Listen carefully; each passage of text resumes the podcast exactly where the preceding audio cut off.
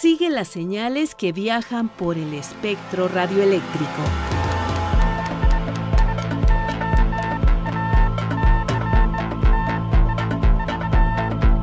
Sintonía libre. Sintonía libre. Un ancho mundo de frecuencias.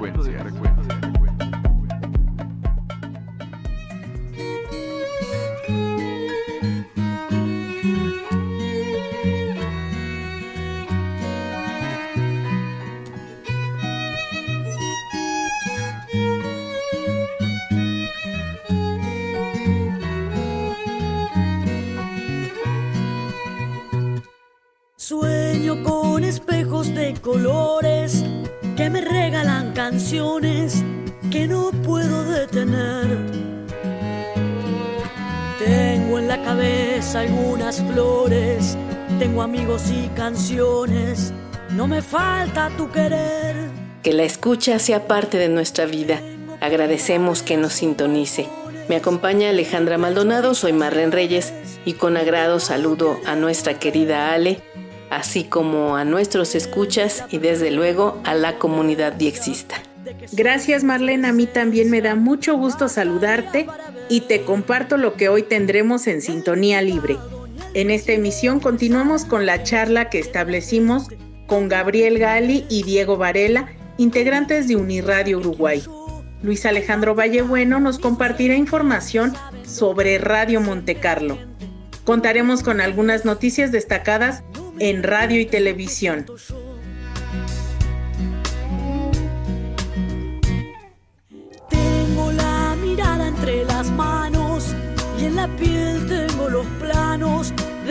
Que seré después. Dejaré pasar el desengaño, tengo tiempo, tengo años, viviré en tu procesión. Cuando las luciérnagas se apaguen, volverás a los destellos de la luz que yo te di. Ya me tropecé entre las tinieblas, navegué entre las tormentas para ver salir el sol. Y ni el diputado ni el presidente saben lo que quiere la gente. No me preguntes, no me preguntes lo que quiero yo. Ni el Vaticano ni sus serpientes saben lo que siente la gente. No me preguntes. No me preguntes lo que siento yo. Mi lugar siempre con vos y entre escombros de papel. No hace falta decir más. No me preguntes. No me preguntes por qué. Guardaré tu corazón en las memorias del té. Y cuando quieras regresar, no me preguntes. No me preguntes volver. Y así damos paso a la participación de nuestro compañero Daniel García Robles.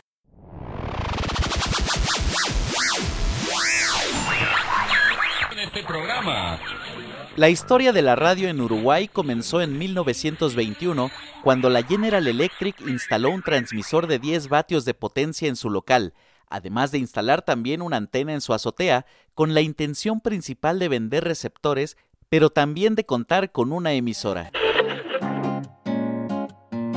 En 1923, Radio General Electric se convierte en Radio Sudamérica. En 1924 surgieron Radio Montecarlo, Radio Paysandú, Radio Nacional, Radio Durazno y La Voz de Paysandú.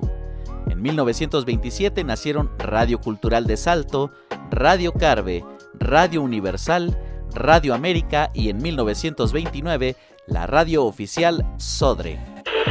En las décadas de 1930 y 1940, la radio uruguaya innovó con una moderna programación, actuaciones de figuras del espectáculo y la cultura nacional en las que intervinieron grandes autores y actores locales. La aparición de la televisión en 1956 y su difusión en las décadas de 1960 y 1970 produjo cambios radicales en la programación radial. En la década de 1960 se expandió el formato de música y noticias y a mediados de la década de 1980, con la apertura democrática, resurgió la programación periodística. En 1960 se lanzó la primera emisora de frecuencia modulada, la CXD 238, emisora Río de la Plata, originalmente en los 106.7 MHz. En 1962, Yoski Hermanos comenzó a emitir música de fondo de la Music Corporation a través de la CXD 230 en los 93.9 MHz y alquilaba aparatos receptores a oficinas y comercios. En 1984, al final de la dictadura militar, el gobierno autorizó numerosas emisoras de FM tanto en Montevideo como en el interior del país. Yo soy Daniel y te invito a que continúes con nosotros. Esto es Sintonía Libre, un ancho mundo de frecuencias. Sintonía Libre.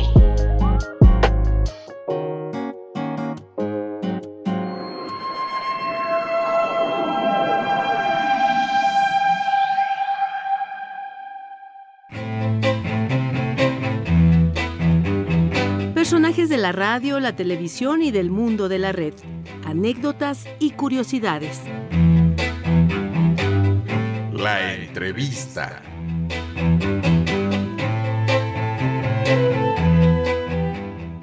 En esta emisión de Sintonía Libre nos acompaña nuevamente Gabriel Gali, director ejecutivo, y Diego Varela, operador técnico de Uniradio Uruguay. Bienvenidos a este programa.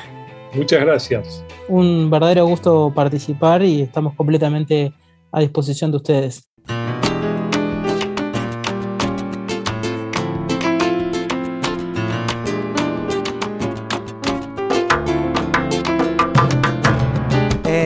Sabor de la comparsa sentirá la mamá vieja, el gramillero, calentándose los cueros. Se apronta Montevideo, regalo del 6 de enero, el candombe pa' gozar.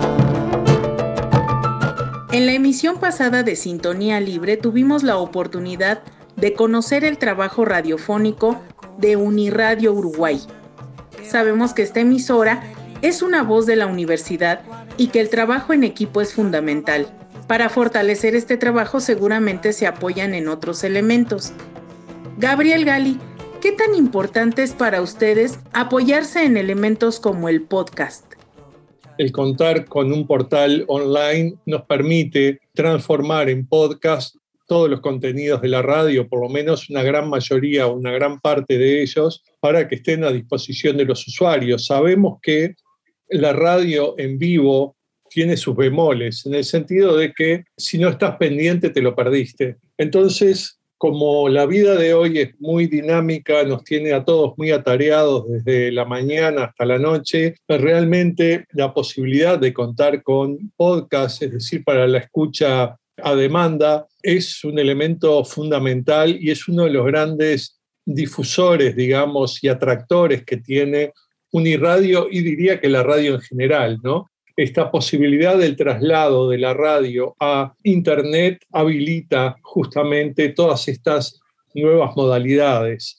Es posible que la escucha en vivo esté declinando en términos cuantitativos hoy en día. El podcast es la posibilidad de una segunda vida para estos contenidos y además la posibilidad de perdurar en el tiempo, es decir, aquello que hasta no hace mucho era perecedero, hoy en día se transforma en más permanente. Creemos que ahí hay un valor y siempre apostamos a eso. Justamente Diego es uno de los encargados de mantener la página en ese sentido. No sé, Diego, si querés hacer algún comentario al respecto. Sí, bueno, un poco para complementar lo que vos decías, Gabriel, entendemos que hoy en día es casi tan importante como hacer un buen programa al aire, tener eh, la capacidad de, sostener una plataforma amigable que brinde todos los contenidos que la radio produce a disposición, por esta cuestión de que los hábitos de consumo han cambiado muchísimo en el tiempo reciente y lo vemos, no hace falta más que mirar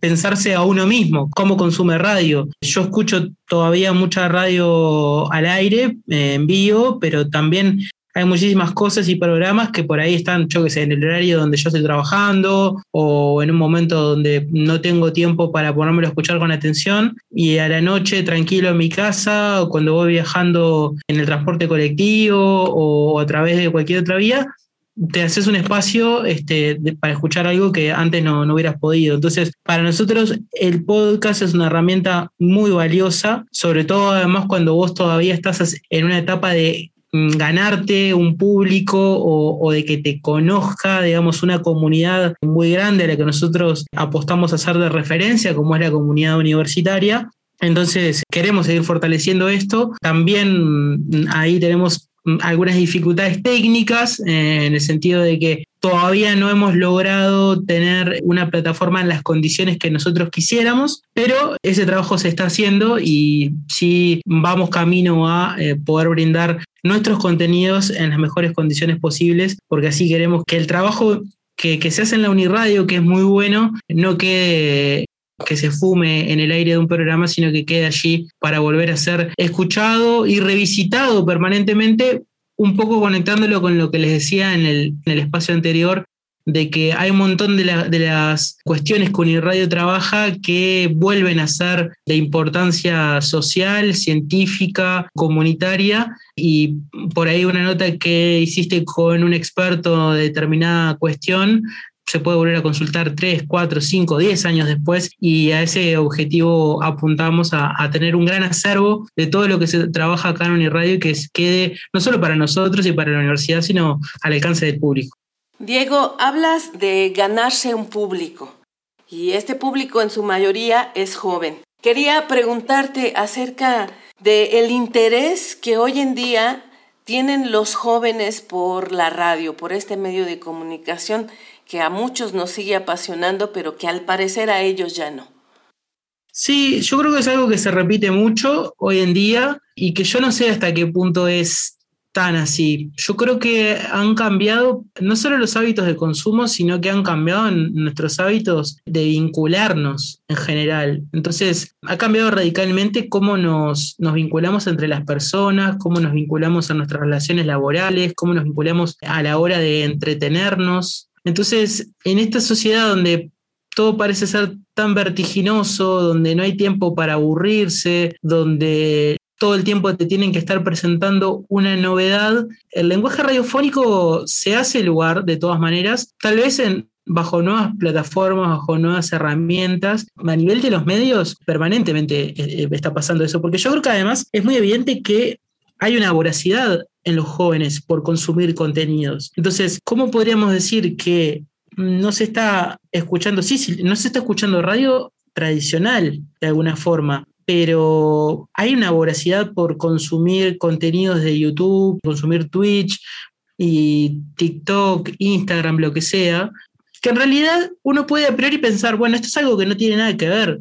Y cuando te pones a desmenuzar un montón de contenidos que, que son muy virales, muy famosos y que tienen un alcance de muchísimas personas, yo los empiezo a desgranar y no les encuentro tantas diferencias con lo que se hace en la radio convencional, por decirlo de alguna forma. Entonces yo creo que no hay una brecha tan grande de, lo que se llega a, finalmente consumir como por ahí a simple vista parece que hay. Sí las herramientas son otras, sí este, los hábitos han cambiado, pero yo creo que en esta cuestión de que un medio es el contenido de, otro medio y que las tecnologías se van como consumiendo una a sí misma y devorando una dentro de la otra, yo creo que vamos a, a, llegar en un momento en que no nos vamos a estar más planteando esto.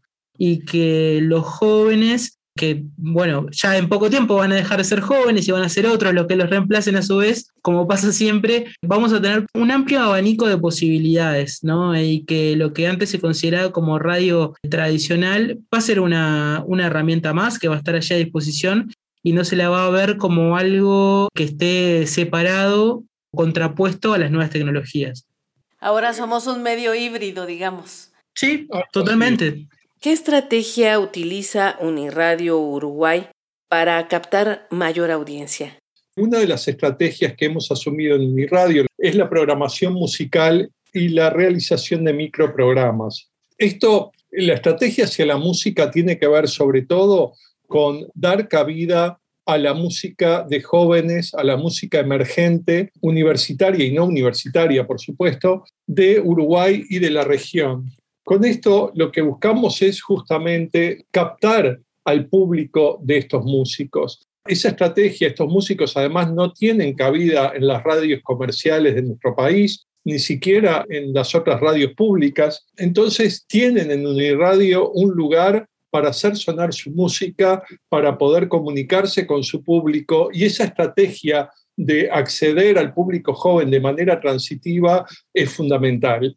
El otro aspecto que también es muy importante es que muchos de los jóvenes, sobre todo aquellos que estudian en la Facultad de Información y Comunicación, acceden al medio radio a través de sus prácticas en Uniradio y ahí comienzan a desarrollar un interés por el medio. Pero todo esto me parece que sería poco significativo si no comprendemos que estamos inmersos en un proceso realmente de transformación, yo diría que quizá revolucionario, que venimos viviendo desde hace unos 30 años y que todavía está en pañales. Con esto quiero decir que cuando yo comencé en radio, la radio era un medio de comunicación de masas de manera unidireccional. Sin embargo, hoy la lógica de Internet la lógica de los portales, todo esto que desarrolló muy bien eh, Diego Varela hace un momento, está posibilitando que cada vez más, según la lógica de las redes, la radio pueda dar cabida cada vez a más voces.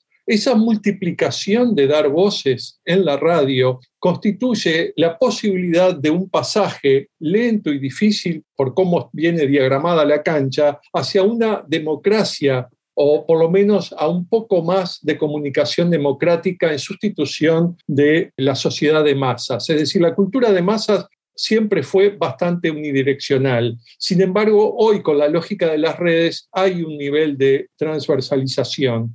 Esto no quiero que suene idílico ni nada por el estilo porque sé que no lo es. No es una realidad constituida y las redes eh, bueno, las redes son un lugar complicado desde muchos puntos de vista. Sin embargo, hay algo de ese espíritu de las redes, esa especie de transversalidad y horizontalidad que también está afectando al medio radial y que se está efectuando, por ejemplo, también a nivel de los portales y de la distribución online. Bien, era esa acotación nada más. Gracias. Diego Varela y Gabriel Gali, quien desee conocer la propuesta de Uniradio, ¿a dónde puede dirigirse o cómo podemos acercarnos a ustedes? Nuestro sitio web es uniradio.edu.ui y pueden acceder ahí, van a encontrar el portal y tienen la posibilidad de la escucha en vivo y también este, la posibilidad de acceder a los podcasts con, bueno, con todos los contenidos históricos, podría decir, de la radio. Sí, y también les invitamos a que visiten nuestras redes sociales, donde allí vamos compartiendo un montón del trabajo que se realiza este, y se actualizan de forma muy seguida, que son tanto en Facebook como Twitter e Instagram, Uniradio Udelar. Allí nos pueden encontrar. Pues agradecemos mucho la presencia aquí en Sintonía Libre de Gabriel Gali, director ejecutivo, y Diego Varela, operador técnico de Uniradio Uruguay Consideren el espacio de sintonía libre como suyo, con las puertas siempre abiertas y dispuestos siempre a colaborar con ustedes en este trabajo tan interesante que ustedes tienen. Alejandra y Marlene, ha sido realmente un gusto compartir estos momentos con ustedes, un placer realmente y esperamos poder encontrarnos en el futuro cercano. Sí, lo mismo digo, Alejandra y Marlene, un verdadero gusto haber compartido este rato con, ustedes en Radio Educación. Así, así consideramos este también nuestro espacio para futuras oportunidades y por supuesto que les invitamos a que en algún momento también puedan formar parte de alguna de nuestras propuestas este, para conocer acerca del proyecto Radio Educación con toda la audiencia de Uniradio. Y un saludo a la audiencia de Radio Educación. Un gusto, muchas gracias Gabriel y Diego. Gracias a ustedes. Gracias. Para estar en sintonía con el diexismo, escríbenos. Si eres amante del correo tradicional, recibimos tu correspondencia en Ángel Urraza 622, Colonia del Valle, Alcaldía Benito Juárez, código postal 03100. ¿Prefieres el correo electrónico? Aquí la dirección. Sintonía libre, guion bajo, re, arroba cultura punto gob ¿Y si te gusta la inmediatez? Envía un mensaje a nuestra página de Facebook. Búscanos como Sintonía Libre. ¿Deseas escuchar alguna de nuestras emisiones anteriores? ¿Te perdiste la transmisión de alguno de nuestros programas? Descarga o escucha los podcasts de nuestra página www.e-medioradio.edu.mx. Encuéntranos como Sintonía Libre.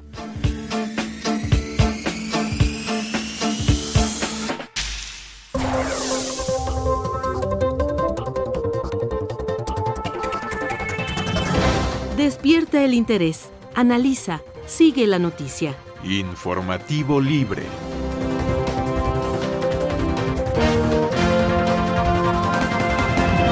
Radio y Televisión Española impulsará Hispavisión, un festival en el que participarán países de habla hispana. Está previsto que la primera edición tenga lugar en 2023 en la ciudad de Cartagena de Indias, Colombia.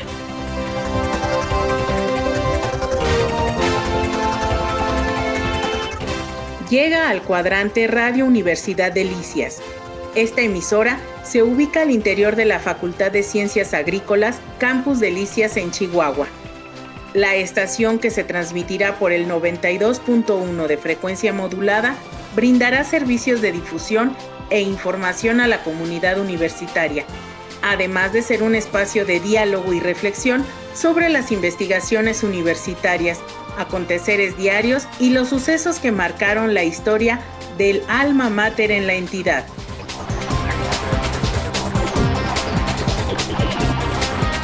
En México, el Instituto Federal de Telecomunicaciones modificó el Programa Anual de Uso y Aprovechamiento de Bandas de Frecuencias 2022 y consideró que para cinco estaciones concesionadas en Hidalgo pertenecientes al sistema de radio y televisión no hay suficiencia espectral.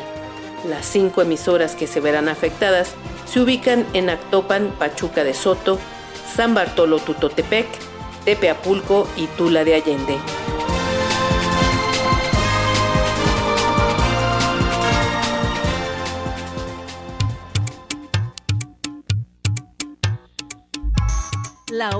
De Vallebueno.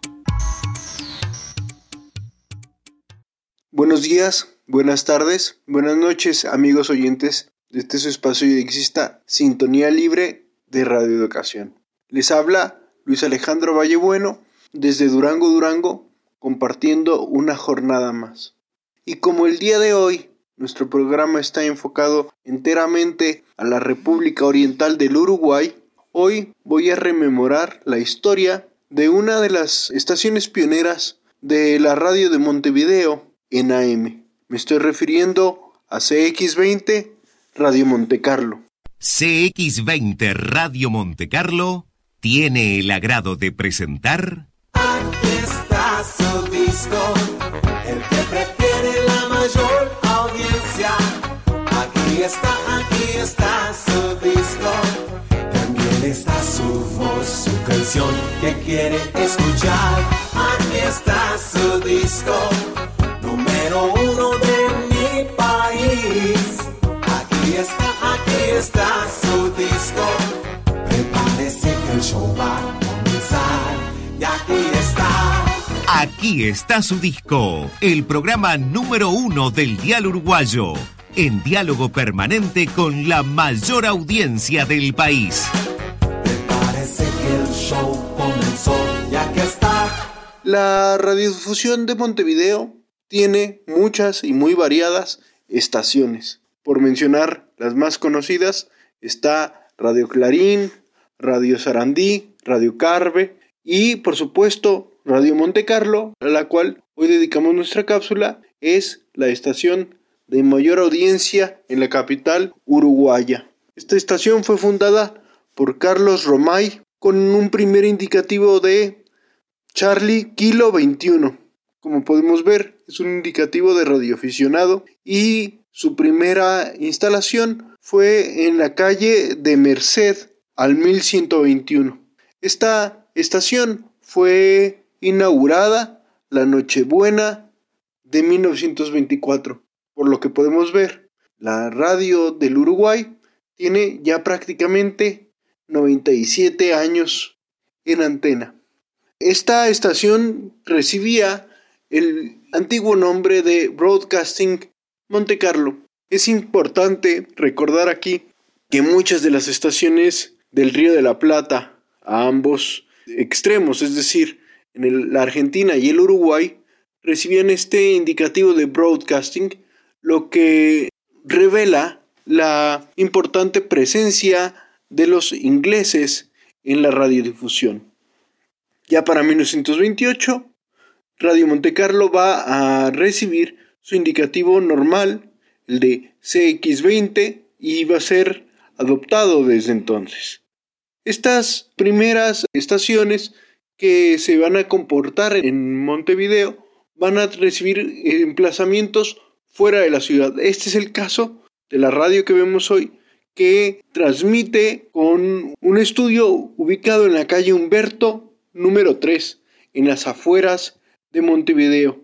Es bien interesante que su primer transmisor es de formato artesanal con apenas 25 watts y que en sus inicios trató de imitar a los locutores y cantantes que se presentaban en las diversas emisoras de Buenos Aires. Este primer transmisor también servía para enviar al aire conciertos de música clásica y folclórica los días domingos. Y hay que decir que el señor Romay, su fundador, fue un, entusiasta radiómano que se dedicaba a la fabricación de pequeños receptores de galena que distribuía entre sus amigos y vecinos para hacer conocer su radio. Estos receptores de galena permitían la recepción de Radio Monte Carlo en Colonia El Sacramento, Punta del Este, importantes balnearios uruguayos y que sorprende la claridad del dial de aquel momento. Hay que decir que la calidad técnica de Radio Monte Carlo era facilitada gracias a los buenos labores del técnico de sonido, que era para este momento Valeriano Durañana, y que era perfectamente complementado con tres antenas de hilo largo de apenas 30 metros. Con este mi recuerdo del inicio de una de las estaciones de radio montevideanas más importantes y será hasta la próxima semana. Hasta luego amigos. Que la sintonía sea libre y las experiencias de escucha compartidas. Te esperamos en nuestra próxima emisión. Así llegamos al final de este programa.